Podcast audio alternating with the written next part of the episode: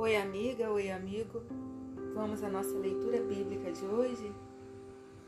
Gênesis capítulo 2. Assim, pois, foram acabados os céus e a terra e todo o seu exército. E havendo Deus terminado no dia sétimo a sua obra que fizera, descansou nesse dia de toda a sua obra que tinha feito. E abençoou Deus o dia sétimo e o santificou, porque nele descansou de toda a obra que, como Criador, fizera. Esta é a gênese dos céus e da terra quando foram criados, quando o Senhor Deus os criou. Não havia ainda nenhuma planta do campo na terra, pois ainda nenhuma erva do campo havia brotado, porque o Senhor Deus não fizera chover sobre a terra, e também não havia homem para lavrar o solo. Mas uma neblina subia da terra e regava toda a superfície do solo. Então formou o Senhor Deus ao homem do pó da terra e lhe soprou nas narinas o fôlego de vida, e o homem passou a ser alma vivente.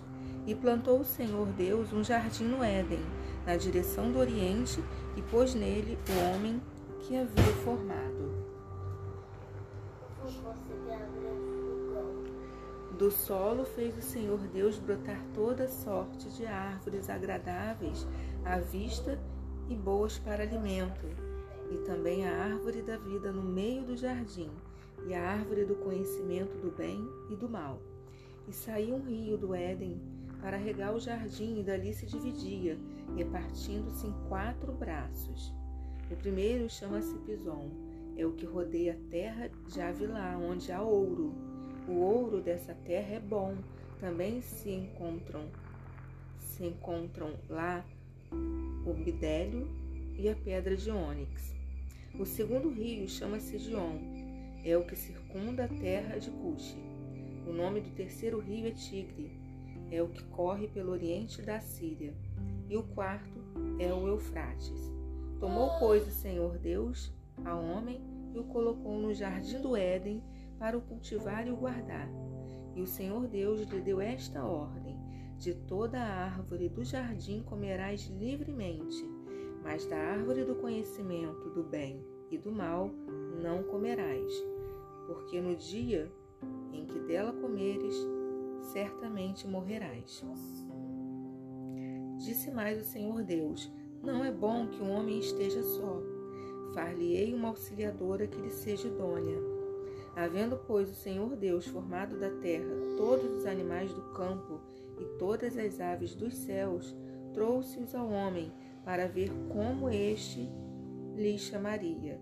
E o nome que o homem desse, desse a todos os seres viventes, esse seria o nome deles. Deu nome o homem a todos os animais domésticos, às aves dos céus e a todos os animais selváticos. Para o homem, todavia, não se achava uma auxiliadora que lhe fosse idônea. Então o Senhor Deus fez cair pesado sono sobre o homem e este adormeceu. Tomou uma das suas costelas e fechou o lugar com carne. E a costela que o Senhor Deus tomara ao homem, transformou-a numa mulher e lhe a trouxe.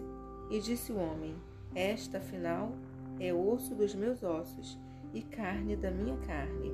Chamar-se-á varoa, porquanto do varão foi tomada. Por isso deixa o homem pai e mãe e se une à sua mulher, tornando-se os dois uma só carne. Ora, um e outro, o homem e sua mulher, estavam luz e não se envergonhavam.